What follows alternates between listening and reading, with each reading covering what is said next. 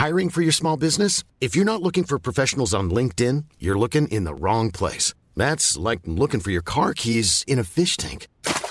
LinkedIn helps you hire professionals you can't find anywhere else, even those who aren't actively searching for a new job but might be open to the perfect role. In a given month, over 70% of LinkedIn users don't even visit other leading job sites. So start looking in the right place. With LinkedIn, you can hire professionals like a professional. Post your free job on linkedin.com slash people today.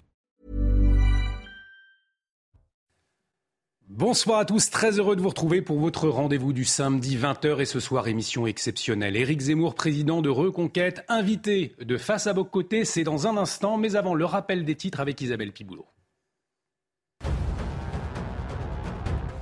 À Toulouse, un homme placé en garde à vue, suspecté d'avoir violé une femme de 96 ans chez elle. Les faits se sont produits en début de matinée, peu avant 8 heures. Une infirmière à domicile a surpris l'individu à son arrivée chez la nonagénaire. L'homme, né en 1994, est arrêté quelques instants plus tard. Une enquête pour viol aggravé a été ouverte. Face à la flambée des prix de l'énergie, le ministre de l'économie promet un soutien massif aux entreprises françaises. Bruno Le Maire s'est exprimé sur France Inter ce matin. On ne va pas laisser casser notre outil industriel. Je l'ai protégé pendant le Covid. Je le protégerai face à la crise de l'inflation, a-t-il déclaré. Cinq individus inculpés en Bulgarie après l'attentat perpétré le 13 novembre à Istanbul. Ils auraient organisé une filière via laquelle un suspect a quitté la Turquie. Ils sont également soupçonnés de trafic d'êtres humains à la frontière turco-bulgare.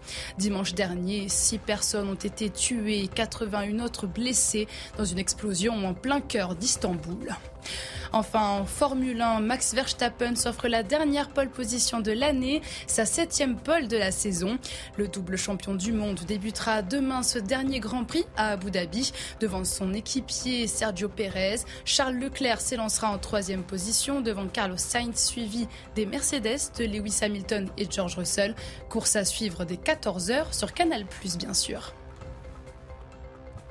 Il y a presque un an, Éric Zemmour se lançait en politique avec au cœur de son discours les questions de l'identité, de l'immigration. Crise migratoire récente avec l'océan Viking, état des lieux de la délinquance, wokisme, système médiatique ou encore situation des droites. Aujourd'hui, quelle est sa vision de la France?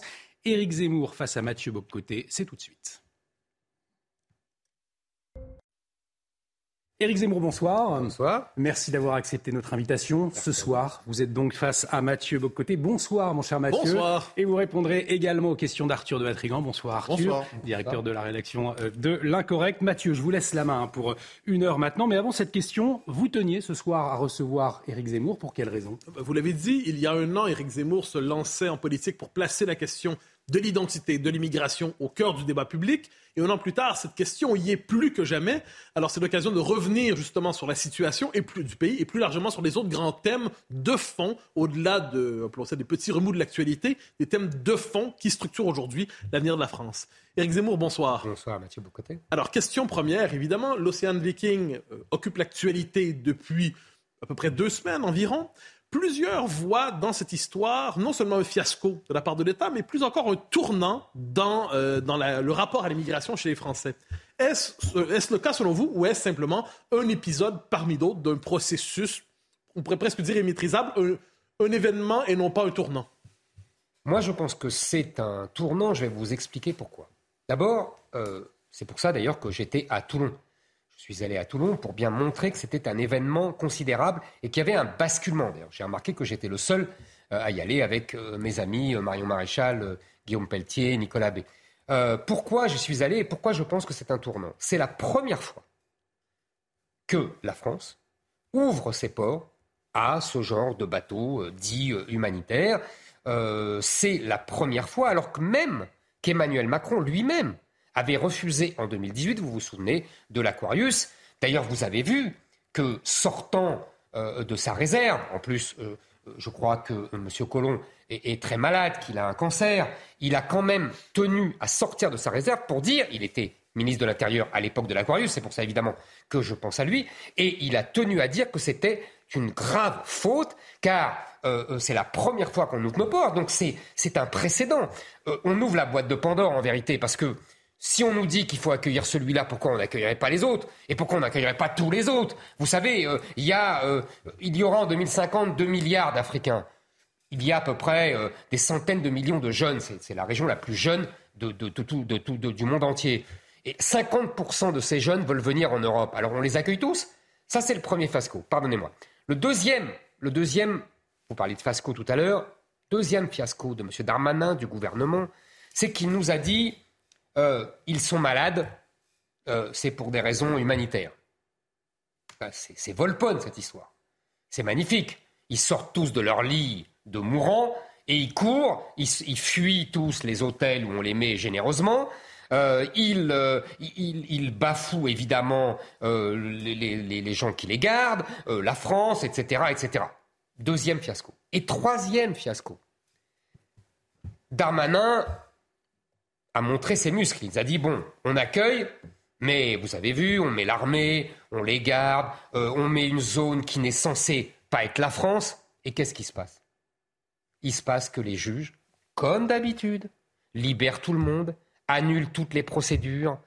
Ça, c'est le troisième problème majeur. Vous savez, j'ai été, je crois, le seul à en parler pendant la campagne présidentielle. C'est que tant que nous aurons notre système d'aujourd'hui, qui repose sur ce qu'on appelle l'état de droit, et que moi je considère comme un état de droit dévoyé. C'est-à-dire que ce n'est plus seulement la hiérarchie des normes, mais que les juges euh, appliquent une idéologie. Tant qu'on n'aura pas abattu ce système, qu'on n'aura pas remis la démocratie au cœur de ce système, et donc la loi au cœur de ce système, et non pas le juge, on ne pourra rien faire. Et M. Darmanin, je vais vous dire, s'il est honnête, au fond de lui, il sait tout ça. Mais justement, justement, vous avez évoqué Gérard Collomb, qui en temps réel nous dit je vois venir ce, que je vais, ce qui va arriver, mais je ne le dis pas parce que ça pourrait aider Marine Le Pen. Aujourd'hui, Gérald Darmanin peut-être se dit-il les mêmes choses, je ne veux pas spéculer sur ses pensées, mais j'ai une hypothèse à vous soumettre et vous me dites ce que vous en pensez. On prétend dire on va, on va empêcher ce bateau, ou peut-être le suivant, ou peut-être le suivant, mais au même moment, le discours qu'on entend dans la Macronie et ailleurs, c'est ce que vous avez dit. Il y a la, volonté, les migrations ne sont même pas commencées. Elles, commencent à peine. Nous sommes au tout début de l'histoire des vagues migratoires qui tomberont en Europe. Est-ce que pour une partie importante des élites politiques, l'objectif aujourd'hui, ce n'est pas davantage d'atténuer un mouvement qu'ils croient irréversible que de le stopper, quoi qu'ils en disent? Je pense que ça dépend les gens. Je pense d'abord que personne, à part moi, ne voulait stopper ce phénomène. Je me souviens d'un débat avec Valérie Pécresse qui parlait de quotas. C'est exactement comme aujourd'hui M. Darmanin qui parle des métiers en tension. Ils pensent que l'immigration peut être utile. Ils sont sous la pression de certains patrons, le bâtiment, les restaurants, etc. Et ils n'ont pas compris qu'il ne s'agissait plus d'économie, qu'il ne s'agissait plus de mesures prosaïques, il s'agissait du destin de la France, de la vie ou de la mort d'un peuple français. Parce que ils ne comprennent pas les échelles démographiques. Quand je vous dis 2 milliards, quand je vous dis en Afrique en 2050, quand je vous dis le Nigeria à lui tout seul, en 2050, ça sera 450 millions, plus que l'Europe tout entière, plus que les États-Unis. Pour des raisons humanitaires, on les accueille tous et c'est fini. L'Europe devient l'Afrique. On croit que je suis apocalyptique quand je dis ça. D'abord, euh, l'Apocalypse, en grec ancien, c'est la révélation de la vérité. Mais surtout, ce n'est pas une apocalypse. D'ailleurs, j'ai vu que M. Stephen Smith, qui était, que j'ai connu quand j'étais jeune, journaliste du Monde, je lisais ses articles remarquables sur l'Afrique, il ne dit pas autre chose en vérité. Avec son livre La ruée vers l'Europe. Son livre La ruée vers l'Europe. Les gens honnêtes disent exactement cela. Donc, si vous voulez, il y a un enjeu majeur. Donc, quand vous me dites la classe politique veut atténuer, non, ils ne veulent rien atténuer du tout. C'est ils font illusion. C'est encore une minute, monsieur le bourreau. Euh, c'est euh, je n'ose pas. Quand monsieur Macron, j'ai remarqué la, la phrase de monsieur Macron est très intéressante. Il dit, il, en gros, il dit il y a une contradiction entre euh, nos principes et la nécessité d'arrêter l'immigration. Donc nous devons concilier les deux. Monsieur Macron n'y arrivera jamais. Je prends les paris aujourd'hui. Il n'arrivera jamais à concilier les principes qu'on appelle de l'état de droit. Je vous répète que pour moi, c'est l'état de droit dévoyé, c'est-à-dire que les immigrés, en vérité, font venir qui ils veulent et que les juges font ce qu'ils veulent et sont toujours dans le sens de plus d'immigration, et un arrêt de l'immigration. Il faut changer les principes. C'est ce que j'avais proposé pendant la. Alors, on regarde l'Italie, on regarde la Suède, on regarde les États-Unis. Dans plusieurs pays, la question de stopper l'immigration s'est posée, ou à tout le moins la contenir véritablement. Pour l'instant, pour l'instant, on ne voit pas exactement là où ça, on dirait, où là où cet arrêt a même commencé. C'est-à-dire l'Italie a beau avoir une politique. On voit rapidement la, la, gestion de la crise est difficile. Aux États-Unis, Donald Trump avait fait des promesses en la matière. Il n'y est pas véritablement parvenu. De quelle manière pouvez-vous imaginer un scénario où non seulement, justement, on cherche à ralentir le mouvement, mais même à le stopper pour reprendre vos termes? Alors, je ne suis pas tout à fait d'accord avec vous. Je suis d'accord avec vous pour les pays que vous avez cités. Mais vous voyez bien que, par exemple, l'Australie. Ou le Danemark, peut-être. A réglé une grande partie de la question. C'est-à-dire que l'Australie, contrairement à nous, a dit nous, n'accueillerons jamais aucun bateau qui venait d'Indonésie. Euh, qu'est-ce qui s'est passé? Il n'y a plus eu de bateau. Le résultat d'ailleurs, on le dit jamais, mais c'est la politique la plus humaniste qui soit. Parce que si les migrants savent qu'ils ne seront pas accueillis, ils ne prennent plus le bateau. Si les passeurs savent qu'ils ne pourront pas gagner d'argent et ne pourront pas faire rentrer leurs migrants en Europe, ils, ne font plus. Euh, si les, bateaux humanitaires des associations, qui sont en vérité des associations gauchistes, qui ne veulent pas sauver seulement les gens, mais qu'ils veulent forcer les pays européens à les accueillir. Ce n'est pas la même chose. Si ces gens-là, on leur dit, vous n'aurez rien, d'abord on vous supprime vos subventions, et en plus, il n'y aura pas un migrant qui passera, eh bien tout s'arrête. Et les migrants ne, ne, risquent, ne risquent plus leur vie. Ça, c'est une première chose. Deuxièmement, les pays. Vous avez donc l'Australie qui a fait ça. Ça a marché. Le Danemark. Le Danemark, on voit que c'est une première ministre socialiste, social-démocrate qui fait la politique la plus ferme sur l'immigration. Je note d'ailleurs que dans les élections récentes, c'est la seule de gauche qui ait gagné une élection et qui, qui ait conservé le pouvoir. C'est intéressant comme signal. Qu'est-ce qu'ils font? Ils sont allés jusqu'à renvoyer les demandeurs d'asile au Rwanda pour que ce soit au Rwanda qu'on gère la demande d'asile. C'est-à-dire externaliser, comme les technocrates disent dans leur jargon. Je pense que c'est une solution. Il y, en a beaucoup. Vous savez, euh, on sait, j'ai beaucoup parlé pendant la présidentielle de la manière dont on pouvait arrêter. Il y a beaucoup de, mesures. Euh, il faut euh, supprimer les allocations sociales aux étrangers. Il faut externaliser, comme je l'ai dit, les demandes de droit d'asile. Il faut revenir au principe du droit d'asile qui est uniquement les combattants de la liberté et non pas, euh, que sais-je, euh, les femmes battues ou euh, les homosexuels en danger. Je veux dire, c'est ça aujourd'hui. Il faut le dire aux Français. Ce n'est plus Victor Hugo ou Solzhenitsyn le droit d'asile. Le résultat, c'est qu'on a 120 000 demandes de droit d'asile, des gens qui ne repartent jamais. vous évoquez la question de l'état de droit, l'état de droit dévoyé pour reprendre votre formule. Vous, avez aussi mentionné le fait que les associations comme SOS Méditerranée sont financées à même des fonds publics. On l'a vu avec la mairie de Paris, ainsi de suite. Absolument. Est-ce qu'à certains égards, on ne peut pas dire qu'une partie de la classe politique aujourd'hui, non seulement, je disais, accepte ou consent ou se résigne à ce mouvement, mais finalement le souhaite? Le souhaite, c'est-à-dire finalement, il voit quelque chose de salvateur, comme si l'Europe pouvait peut-être faire pénitence en acceptant justement ces vagues. Alors, vous faites bien de me reposer la question parce que je vous avais dit, ça dépend des gens. Je vous ai dit, ceux qui veulent Darmanin, Macron, qui se disent on va essayer d'arrêter, qui en fait n'arrêtent rien du tout, euh, parce qu'ils ne prennent pas les bons moyens. Et puis, il y a ceux, et là vous avez tout à fait raison, qui souhaitent, qui sont pour ce que Jean-Luc Mélenchon a appelé pendant la présidentielle la créolisation. En vérité, le grand remplacement. C'est-à-dire le remplacement de la population européenne blanche par une population africaine musulmane. C'est le grand projet de beaucoup de gens, à gauche en particulier. Souvenez-vous de Rokhaya Diallo qui disait les Français doivent euh, admettre qu'ils ne sont plus euh, un peuple chrétien et blanc. La commissaire européenne à Bruxelles, une Suédoise qui s'occupe des migrations, euh, qui a obtenu la peau du patron de Frontex, un Français, parce que celui-ci voulait simplement renvoyer les migrants. Il n'avait pas compris, le pauvre, qu'en fait il était à la tête de Frontex uniquement pour faire le gentil organisateur euh, de, de, rentrer en Europe. Euh, ça, euh, vous voyez, l'alliance entre cette commissaire qui était d'une ancienne communiste suédoise et le Parlement européen qui est dirigé, qui est, dominé par les sociodémocrates et les Verts. Le patron de Frontex a sauté et Frontex ne sert à rien. Il ne sert que comme association humanitaire. Donc si vous voulez, oui, vous avez raison. Ces gens-là, avec la complicité des associations dites humanitaires, qui sont en vérité des associations gauchistes, veulent le grand remplacement. Et vous n'avez pas tort, si on va au fond de cette histoire, je pense qu'il y a effectivement une volonté d'expiation, puisqu'on dit que, euh, on leur dit que depuis 40 ans, euh, les Européens, les Blancs, les Occidentaux euh, ont colonisé, ont esclavagisé, ont pollué la planète, sont, responsables du, du, réchauffement climatique, sont les seuls de toute la Terre et de toute la création à être racistes, sont les pires patriarcat, le pire patriarcat. Voilà, toute cette population doit évidemment disparaître dans ce cas-là. Et c'est ça qu'ils veulent. Ils veulent faire disparaître l'homme blanc hétérosexuel. Voilà. Arthur de Matrigan.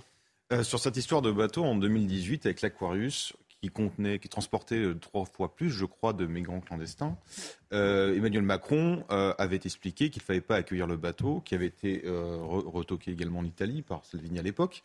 et là, donc, il accueille ce bateau. Comment expliquez-vous ce changement? À quoi c'est dû Alors qu'il avait des arguments qui, qui pouvaient d'ailleurs rejoindre les vôtres en disant qu'on ne fait pas de la politique avec des grands sentiments et Je me souviens très bien. Voilà. Il avait dit qu'il y a une différence entre l'humanitaire et les bons sentiments. Exactement. Il avait tout à fait raison. Je pourrais reprendre cette phrase à mon compte. Exactement. comment expliquer ce changement? Vous savez, je ne suis pas dans la tête d'Emmanuel Macron. Je, je euh, je, pense que euh, quand, vous savez, je pense qu'il y a en politique, j'ai été longtemps journaliste politique. On croit qu'on peut avoir le plus grand cynisme, on croit qu'on peut rouler tout le monde, on croit que c'est très bien. Mais à partir d'un certain moment, on est dépendant des conditions de son élection. Je l'ai vu pour euh, euh, François Mitterrand en 81 et 88. Je l'ai observé encore mieux, car j'étais vraiment au cœur de cette bataille pour Chirac en 1995, pour Chirac en 2002. Je pense que nous sommes finalement dépendants des conditions de notre élection. Et que donc Emmanuel Macron, il a fait campagne contre moi, puis il a fait campagne au second tour contre l'extrême droite, comme il disait, il a couru après euh, Jean-Luc Mélenchon, est-ce qu'on on ne peut pas comme ça euh, changer euh, de position tout le temps euh, Vous voyez, il y a, a, y, a quelque chose qui s'impose à vous, malgré vous, quand on est élu président de la République. On a évoqué Gérard Collomb il y a quelques instants. J'aimerais revenir sur ce personnage en particulier pour le mettre en lien avec votre, votre dernier ouvrage. Dans votre dernier ouvrage, vous racontiez l'écart souvent entre des conversations privées de gens qui globalement partageaient un diagnostic avec vous et publiquement, quelquefois, non seulement l'atténuaient, mais le contredisaient. Dans le cas de Gérard Collomb, on cherche à comprendre, c'est-à-dire s'il croit vraiment que l'immigration massive, euh, c'est un danger existentiel pour la France, comment expliquer alors qu'il préfère, en dernière instance, reporter à d'autres la responsabilité d'agir? Donc, il parle plus tard, mais n'agit pas lorsqu'il est en position. Comment comprendre ce mécanisme, euh, je dirais, psychologique chez les politiques? Alors, il souhaite le pouvoir, finalement, pour ne rien en faire D'abord, parlons de, de, de, de Collomb, puis on généralisera. C'est c'est intéressant que vous me parliez de Colomb parce qu'à l'époque, quand j'étais journaliste, je me souviens que j'avais eu une information, j'en avais fait un papier, et qu'il a confirmé d'ailleurs euh, là dans son fameux tweet, dans lequel on m'avait raconté qu'il euh, avait euh, réuni tous les le grand état-major de, de, sa police et de la gendarmerie, et il leur avait dit c'est une réunion libre, sans tabou. Dites-moi ce qu'il faut faire pour régler la question de l'immigration sérieusement, et donc de la délinquance, et donc de la violence, etc. Et l'un de, ces, gradés avait dit euh, Écoutez, monsieur le ministre, il faut d'abord arrêter le regroupement familial. Et le ministre, Colomb, dit Vous savez que ce n'est pas possible. Quelques semaines plus tard, il démissionnait. Et à l'époque, j'avais expliqué, parce qu'on me l'avait raconté tout bêtement, que la cause profonde, on m'avait raconté Benalla, tout ça, toutes ces histoires d'écume, mais la raison profonde, c'était un désaccord sur la politique d'immigration. Il s'était tu, il l'a expliqué lui-même, pour des raisons qui me paraissent ridicules. Ne pas faire gagner euh, euh, Marine Le Pen, elle n'avait aucune chance de gagner en 2017 ni en 2022, mais c'est un autre sujet. Euh, mais je pense qu'il y a là, vous avez tout à fait raison, au-delà de cette histoire de Gérard Collomb, et vous avez raison de rappeler que dans mon dernier livre, je montrais ce décalage incroyable entre leurs propos privés et leurs propos publics, il y a une grande lâcheté des politiques. Mais vous savez, ce n'est pas rien, parce que j'ai vu ce que ça valait euh, euh, de dire exactement ce que nous devions faire. Parce que c'est une vraie révolution, une vraie révolution politique et juridique, je le répète. Je le répète que sans euh, la mise à bas de ce qu'on appelle encore une fois l'état de droit, et qui pour moi n'est qu'un état de droit dévoyé, parce que c'est on, met la justice au service d'une idéologie, on ne peut rien faire. On ne peut rien faire.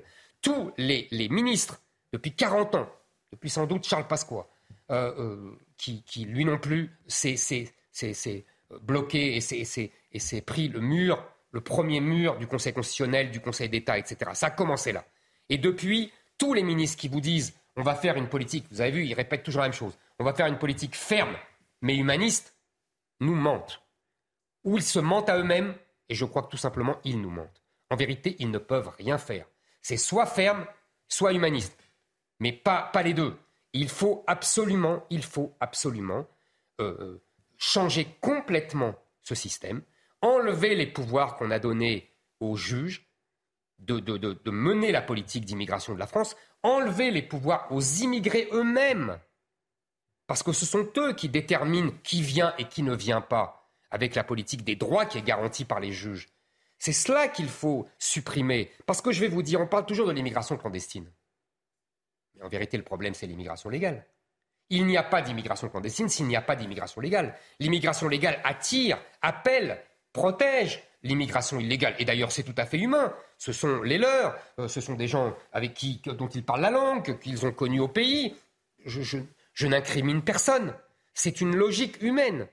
Messieurs, on va marquer une courte pause, reprise de cet échange passionnant dans quelques instants. Éric Zemmour face à Mathieu Bocoté. Restez avec nous sur CNews. Et de retour sur le plateau de Face à vos côtés, bienvenue si vous nous rejoignez. Suite de l'entretien exceptionnel avec Éric Zemmour, la parole est à vous, cher Mathieu. Vous avez évoqué la question de l'incapacité de l'État à prendre en charge ou à euh, mener une politique sur la question migratoire. Parlons de l'autre question qui occupe beaucoup d'espace ces temps-ci, qui n'est pas sans lien, le lien entre délinquance et immigration. Deux hypothèses s'offrent à nous. Soit le lien de délinquance et immigration est devenu tel qu'il n'est plus possible de ne pas le voir, donc une forme d'accélération de l'histoire, soit c'était présent depuis longtemps et aujourd'hui, finalement, il y a une forme d'aveu tardif d'une partie du système. Laquelle des deux hypothèses vous semble la plus convaincante? La seconde. Pourquoi? Parce que c'est une évidence. Vous savez, j'ai été euh, traîné en justice il y a dix ans pour avoir fait ce lien. Et aujourd'hui, on voit le président de la République et euh, le, ministre de, l'Intérieur qui le font. Voilà. Donc, euh, si vous voulez, c'est une évidence aujourd'hui. Vous savez, il y a des chiffres terribles. Je vous donne deux chiffres très vite. Transport en commun d'Île-de-France, vous avez 70% des, des vols, des agressions qui sont le fait des étrangers et 70% des victimes qui sont françaises. Pour les violences sexuelles, vous avez 62% qui sont le fait d'étrangers et vous avez 82% qui sont des victimes françaises. Et on ne parle que des étrangers. On ne parle même pas des enfants de l'immigration. Là, je pense qu'on serait au-delà de 90%. Donc là, c'est une évidence pour tout le monde maintenant, et on est obligé de le, reconnaître. Maintenant, il faut aller plus loin. Il faut dire pourquoi cette explosion de la violence, pourquoi cette explosion de faits divers, que les médias tentent, euh, si vous voulez, de banaliser en racontant une histoire à chaque fois. À chaque fois, on dit euh, euh, c'était une histoire exceptionnelle, il était fou, il était ceci, il avait souffert. Et à chaque fois, on essaie d'individualiser, de psychologiser, d'exceptionnaliser cette histoire. Alors qu'en vérité, euh, ces faits divers sont des faits politiques. il y en a tellement que ça devient un fait global. Politique en quel sens? Donc, dans le sens de où, si vous voulez, à partir d'un moment où c'est quasiment ou presque toujours les mêmes qui agressent quasiment toujours les mêmes qui sont victimes, ça signifie quelque chose. Vous savez, euh, vous, êtes, euh, vous venez de, l'Amérique. Et il y a euh, aux États-Unis des études depuis les années 40, dans toute la littérature de la sociologie américaine, qui montrent le, que l'hétérogénéité ethnique d'une société, eux ils l'ont depuis toujours, est un facteur majeur de violence. Vous avez une, thèse d'un Suédois, d'un sociologue suédois, euh, Gunnar Henson, qui a inventé, qui a créé ce qu'il appelle un, un indice de belligérance, et qui a découvert un rapport très simple. Plus il y a de jeunes, en particulier de jeunes hommes, dans une population, plus il y a de guerres, soit des guerres civiles, soit des guerres étrangères. Je vous donne des exemples très rapides. Exemple historique d'abord. La grande génération, comme disait l'historien François Furet, de 1760-70, qui va donner la Révolution et les guerres napoléoniennes en France. Même chose pour les Allemands. Explosion démographique à la fin du 19e siècle, qui va donner la guerre 14 et la guerre 39-40. On pourrait avoir d'autres exemples plus récents. Le Rwanda, le Liban, le Kosovo. À chaque fois qu'il y a une forte proportion de jeunes hommes, il y a des guerres. Alors en France, qu'annoncez-vous à partir de là? En France, c'est très simple. En Seine-Saint-Denis, nous avons le département qui est à la fois le plus jeune et le plus violent. Il n'y a pas de hasard. En Afrique aujourd'hui, nous avons le continent le plus jeune. Nous avons le continent le plus violent. Si nous importons l'Afrique en France comme nous le faisons depuis 40 ans, nous aurons de plus en plus de violence, de plus en plus d'agressions. C'est inévitable. Je, reprendrai votre propre. Vous, vous, disiez plutôt qu'on vous reproche quelquefois un propos apocalyptique. Mhm. Reprenons le, terme dans son sens commun, au-delà de la révélation, de la dimension. Eh vu le portrait que vous faites, mhm. est-ce que d'une certaine manière, tous ne vous diront pas c'est tout simplement trop tard? Dans l'esprit, dans l'esprit de votre analyse, est-ce qu'il y a quelque chose à faire pour contenir le mouvement que vous annoncez euh, sous le signe d'une presque fatalité? Mon cher Mathieu, il est évidemment très tard. Plus on traîne, plus on tarde, plus il est tard. Vous arrive-t-il de vous, dire qu'il est peut-être trop tard? Vous savez, ça, quand j'ai écrit Le suicide français en 2014, on vous annonciez que la France était finie. Exactement. On m'a déjà reproché mon pessimisme excessif. Je me suis combattu moi-même, parce qu'après tout, euh, Qu'est-ce que, vous savez, la volonté, le pessimisme, on connaît tous les rapports entre le pessimisme et la volonté, et qu'il faut vaincre son pessimisme pour essayer de, changer les choses. J'ai, je l'ai fait là pour la présidentielle. Je me suis jeté à l'eau, je me suis, j'ai combattu, j'ai essayé d'expliquer aux Français ce qui les attendait. Certains m'ont entendu d'ailleurs. Beaucoup m'ont entendu. Est-ce que nous n'y sommes pas déjà à certains égards Je m'explique. Une forme de partition, pour reprendre les mots de François Hollande, qu'on ne saurait reprocher d'être un polémiste réactionnaire, euh, une forme de partition qui est de fait, qui n'est pas reconnue juridiquement évidemment, une forme de partition et qui, vu le mouvement que vous décrivez, ne pourrait alors que s'amplifier. Est-ce qu'on a des raisons de croire qu'il est possible, par exemple, de mener une politique d'assimilation telle qu'au bout de deux générations, la Seine-Saint-Denis, ou en fait le 93, soit redevenue un département qui soit culturellement en adéquation avec l'ensemble du pays? Il est évident qu'on ne reviendra jamais euh, à la France de mon enfance, à la France des années 60, que l'on voit encore dans les films de Claude Sautet ou, ou de Claude Lelouch. C'est une évidence. Maintenant, soit on continue sur cette pente, et je continue de dire, comme je l'ai dit pendant la présidentielle, que euh, nous allons vers la libanisation euh, qui, est en route aujourd'hui. Soit nous arrêtons, c'est-à-dire que nous arrêtons l'immigration, nous renvoyons ceux que nous ne voulons plus, délinquants, chômeurs, etc. Et effectivement, par l'école, mais là ça nous mène à un autre sujet que j'aimerais aborder, euh, par l'école, nous assimilons, c'est-à-dire que nous donnons à, ces gens qui viennent d'ailleurs une culture française et un amour de la France et une volonté de s'inscrire dans son histoire et dans l'histoire de France. Mais est-ce que vous ne surchargez pas l'école dans votre propos? Parce que, est-ce que l'école, on lui confie toutes les missions à partir de là auparavant Il y avait le vous avez raison. il y avait l'école. Vous avez raison. Déjà, il faut que les parents le veuillent. Non, mais vous avez tout à fait raison. Il faut que les parents le veuillent. Mais je pense que si on inscrit l'école dans ce schéma-là, on séparera le bon grain de l'ivraie. C'est-à-dire que ceux qui voudront devenir français, je suis sûr qu'il y en a, se diront on reste. Ceux qui ne voudront pas, et après tout, ils ont le droit de vouloir continuer leur être euh, africain, leur être musulman, euh, ils ont le droit.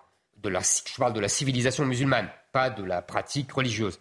Euh, eh ben, ils rentreront chez eux. je pense qu'il faut simplement être franc, être direct, être, être comment dire, honnête.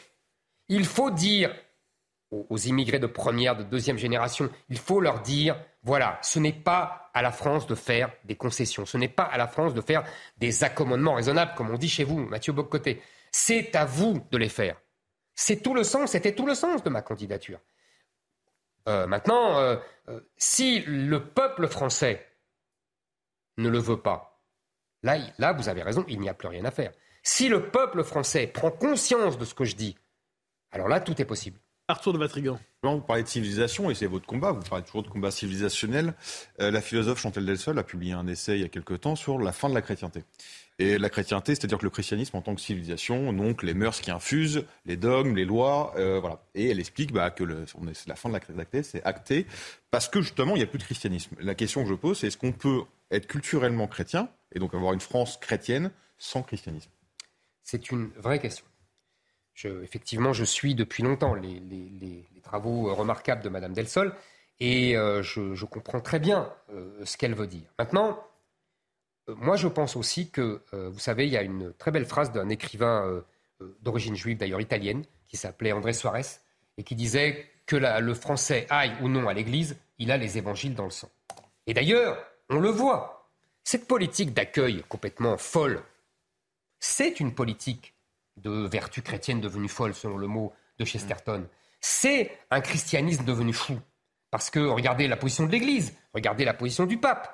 Euh, il y a de cela dans le christianisme, qui n'est pas quand il était, euh, si vous voulez, euh, sûr de lui, quand il était adossé à des nations, à des identités nationales, il, était tout à fait civilisationnel et civilisateur. Mmh. Aujourd'hui, malheureusement, ce christianisme-là, humanitariste, est destructeur. Mais je pense que si vous voulez, on peut, après la foi, vous savez, c'est le christianisme qui a appris à l'humanité que la religion ne passait pas seulement par un contrôle social, mais par une foi. Donc ce n'est pas le christianisme qui va reprocher désormais euh, aux, êtres humains et aux Français euh, de, choisir librement euh, s'il a la foi ou s'il l'a pas. on ne peut pas avoir une question politique là-dessus. En revanche, on peut effectivement dire aux Français et rappeler aux enfants français que qu'ils soient chrétiens ou non, ils sont, entre guillemets, de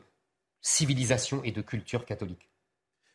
Vous voyez euh, euh, Sauf que la culture catholique n'est plus transmise. On, découvre des générations jouées d'enfants qui ne savent même pas ce que signifie qu'un crucifix. Mais vous avez tout à fait raison. C'est la question, c'est comment. Est-ce que Mais d'ailleurs, je crois. politique, c'est est-ce que, la, que la chrétienté va disparaître Est-ce qu'il ne faut pas faire une croix dessus et donc accepter qu'une autre civilisation et reconstruire une autre civilisation Moi, je pense que ce n'est pas possible. Euh, je pense en revanche que euh, certains, je pense au pape en particulier, euh, ont fait une croix, sans mauvais jeu de mots, sur le christianisme en Europe. et qu'ils se projettent dans d'autres continents. Le, moi, je pense que l'Europe sans le christianisme ne peut pas survivre, qu'elle sera une terre africanisée, islamisée. Donc il faut absolument trouver euh, retrouver euh, un, sentiment au moins culturel. Encore une fois, vous avez raison, hein, c'est intimement lié, mais, mais je ne peux pas aller dans, le, cœur et la, tête de, chacun. La question de Vatrigan me conduit à une question que je voulais vous poser dans le même état d'esprit. Alors, elle vous semblera un peu étrange probablement, mais n'avez-vous pas l'impression, si nous sommes contemporains peut-être de la fin d'une civilisation, on a quelquefois l'impression qu'on est, euh, on reproduit à quelques siècles d'histoire. La fin de l'Empire romain.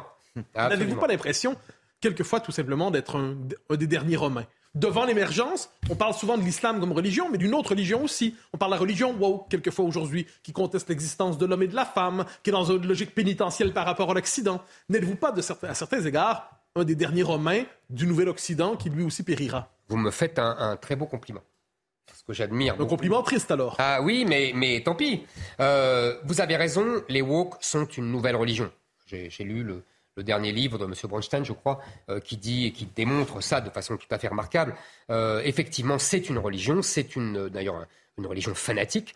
Euh, c'est une religion dogmatique, c'est une religion totalitaire qui veut imposer et changer les esprits des hommes. Mais là, je pense que, si vous voulez, les Français vont réagir.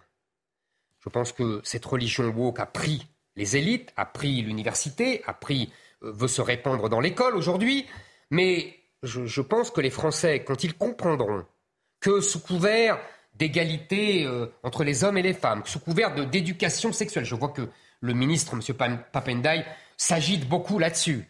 En vérité, ce qu'il y a derrière ça, c'est une volonté de d'imposer la religion woke à nos enfants et que nos petits garçons ou nos petites filles reviennent le soir à la maison en disant Maman, je ne sais pas si je suis une fille ou un garçon.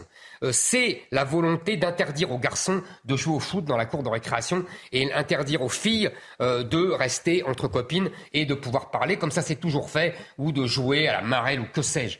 C'est ça qui veut être imposé à l'école par notre ministre et par la religion woke. Et là, je vais vous dire, c'est pour cela qu'avec Reconquête, avec mon parti, j'ai créé euh, euh, cette organisation de parents vigilants. Nous sommes aujourd'hui 35 000 parents qui euh, nous envoient des témoignages, des preuves de, cette, de cette destruction de nos enfants. Et je pense que là, comme ça s'est passé aux États-Unis, vous avez vu les dernières élections, vous avez vu le succès de certains républicains. Comme ça s'est passé aux États-Unis, je pense que là, les parents, qu'ils soient de gauche, de droite, qu'on ne soit pas d'accord sur l'accueil des migrants ou de l'Europe, que sais-je, là, les parents ne rigoleront pas avec ça. Et, je pense qu'ils auront raison. Et, encore une fois, c'est pour ça que vous avez vu, euh, euh, dans ma campagne, j'ai beaucoup insisté sur le grand remplacement et le grand euh, déclassement. J'ai rajouté, lors de mon université d'été, le grand endoctrinement. Je pense que ce troisième pilier est essentiel et qu'il nous faut absolument combattre cette religion woke et que je prendrai la tête de ce combat. Et, je pense que là, les Français euh, n'hésiteront pas à me suivre. Alors, nous allons suivre justement sur cette question de l'avenir à la fois de reconquête, l'avenir des droites, mais une question de transition tout simplement euh, sur votre rapport aux médias, juste un instant tout simplement, parce que ça m'intrigue. Vous étiez auparavant euh, dans une position d'éditorialiste et vous aviez une capacité très nette d'orienter le débat public. Vous êtes lancé en politique avec l'espoir de changer le cours des choses. Finalement, un an plus tard, diriez-vous que vous aviez plus de pouvoir et d'influence comme éditorialiste dans la vie publique que vous en aviez finalement conquis en vous lançant dans la politique? Je ne crois pas. Je pense que, euh, si vous voulez, j'avais effectivement de l'influence dans le débat politique, dans le débat public. Euh, d'ailleurs, euh, il faut aussi remarquer qu'il y avait de plus en plus de médias qui permettaient cette liberté. CNews en est une preuve éclatante. Euh, on pourrait parler aussi de valeurs actuelles, de Voltaire et d'autres. Euh, par rapport à il y a 10 ans, par rapport à il y a 20 ans, il y a quand même euh, plus de médias. Mais j'avais atteint la limite de mon influence. Si vous voulez, vous avez remarqué que quand je me suis lancé en politique, immédiatement, LR s'est mis à parler d'identité, de, de, grands remplacements, etc. Même si en vérité, il n'en pensait pas un mot, et même si euh, il n'aurait pas appliqué la moitié euh, de mon programme, il n'empêche que ça a orienté le début de la campagne présidentielle. Alors évidemment, après, vous avez tout un système médiatique qui s'est mis dans l'idée de, changer le cours de cette présidentielle et de, et de changer le sujet majeur de cette présidentielle. Mais vous verrez, vous me, lirez, j'aborde ça longuement euh, dans le livre que je, suis en train de, décrire, euh, qui, qui, va essayer de tirer justement les leçons euh, de, de, cette présidentielle. Mais voilà, je pense effectivement que oui, on a de l'influence en étant à l'intérieur du système médiatique, mais cette influence est forcément limitée. Et que, en vérité, j'avais de l'influence auprès de quelques centaines de milliers de personnes. Je vendais beaucoup de livres, j'avais des très belles audiences pour une chaîne d'infos. Euh, mais vous savez, à côté d'un JT de TF1, je n'avais rien. Et le JT de TF1, je ne l'avais pas. Euh, vous voyez, il faut, il faut être lucide sur sa propre influence. Parlons justement de la suite politique. Je vais vous donner une série de noms et vous allez me dire si d'après vous, ils ont vocation à être dans le même parti.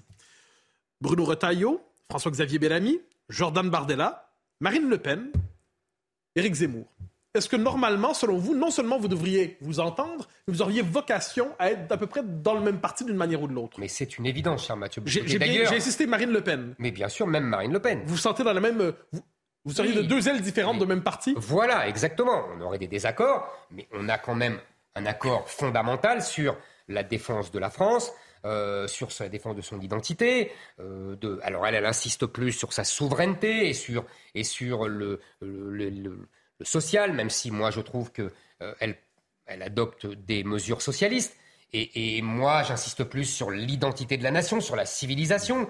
Mais c'est quand même, ça a quand même vocation à être le même parti. D'ailleurs, ce parti-là, il existe.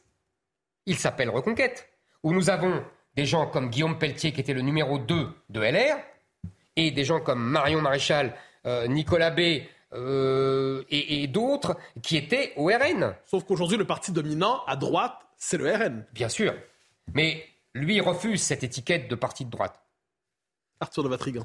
Et alors justement, sur le RN, que pensez-vous des premiers pas du Rassemblement national comme premier parti euh, d'opposition en termes de nombre? Beaucoup euh, s'imaginaient, notamment à gauche sous affreuse, et on se rendu compte que, bon, évidemment que la LFI était pire, mais surtout qu'ils étaient capables de, travailler. De, voilà. Est-ce que, quelle est votre analyse de ces premiers pas et surtout, avec quoi êtes-vous d'accord sur ce qu'ils ont défendu et les désaccords que vous avez pu avoir sur les sujets qui ont été abordés ces, ces, quelques semaines?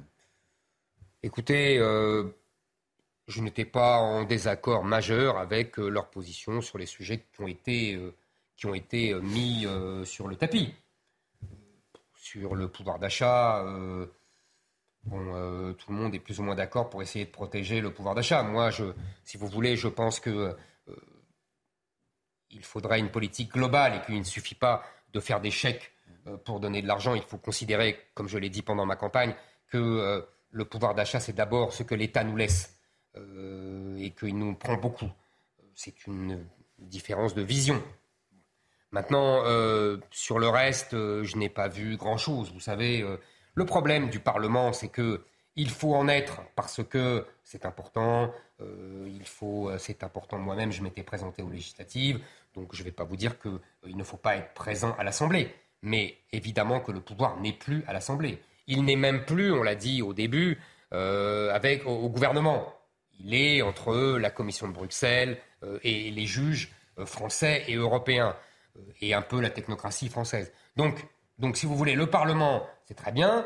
ils sont, je crois, 89, c'est un résultat formidable par rapport à ce qu'ils avaient avant, mais la majorité, c'est 289.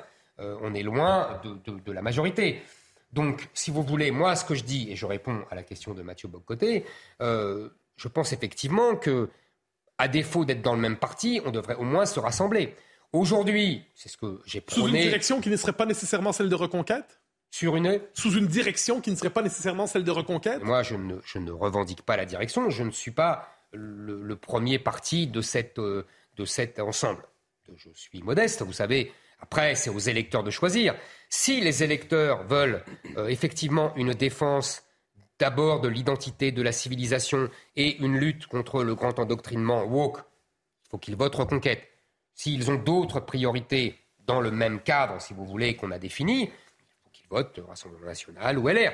Maintenant, euh, moi, ce que je pense, c'est que, ce que je regrette, c'est que, en fait, Reconquête est le seul à vouloir cette union des droites.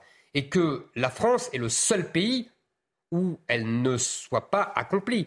Et dans les autres pays, on a vu l'Italie, on a vu la Suède, on a même vu Israël, c'est cette union des droites qui gagne. Et c'est ce thème identitaire de civilisationnel de Mme Mélanie, que Mme Mélanie résume très bien avec sa fameuse phrase Je suis une femme euh, chrétienne, une mère et une italienne.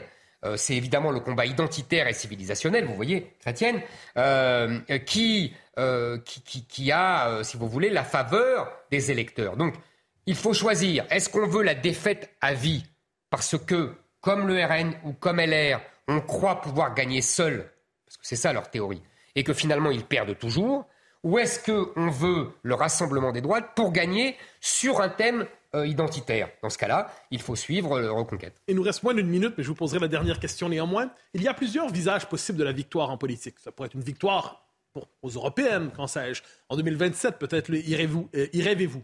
Ça peut être aussi quelquefois avoir fait naître un mouvement, un mouvement national conservateur, c'est un peu la tendance qui est la vôtre, et d'avoir engagé un combat qui sera poursuivi par d'autres. Est-ce que vous considéreriez que votre combat politique est aussi une victoire, même si vous avez ni l'Élysée, ni les européennes, ni la présidentielle, si vous avez réussi à faire naître ce combat dans l'axe qui est le vôtre? Écoutez, euh, bien sûr que euh, l'important, euh, c'est la trace que l'on laisse. Et je vois, par exemple, mon mouvement de jeunes, les fameux GZ, qui sont 20 000. Ça, c'est c'est pour moi une, une, une, marque de réussite formidable et, vraiment j'en suis très fier. Maintenant, euh, il faut s'inscrire dans le temps court, c'est la difficulté avec la politique, dans les élections, euh, dans, euh, le combat de tous les jours. D'ailleurs, Reconquête est très utile pour cela. qui d'autre que Reconquête était à Toulon? Qui d'autre Reconquête était à Calac euh, contre euh, l'arrivée des migrants, qui d'autres que Reconquête étaient euh, contre le déboulonnage des statuts. Vous voyez, voilà, donc Reconquête est indispensable à la vie politique. D'ailleurs, c'est pour cela que j'invite tous ceux qui veulent célébrer le premier anniversaire de Reconquête, souvenez-vous du discours de Villepinte, à venir à un meeting que nous rassemblons, que nous réunissons le 4 décembre au Palais des Sports. Merci. tous ceux qui nous ont regardés à venir le 4 décembre au Palais des Sports. Merci Eric Zemmour d'avoir accepté notre invitation. Un, échange passionnant à retrouver sur notre site www.cnews.fr. Arthur de Vatrigan, euh, merci. Euh, merci beaucoup euh, Mathieu Boccoté. On vous retrouve demain. Hein. ce sera avec le ministre du Travail, de l'Emploi et de l'Insertion en France, Olivier Dussopt, dans le grand rendez-vous CNews Europe 1, Les Échos. On se retrouve samedi prochain, bien évidemment, pour Face à Boccoté. L'actualité continue. Elliot Deval dans un instant pour Soir Info. Restez avec nous sur CNews. Excellente soirée.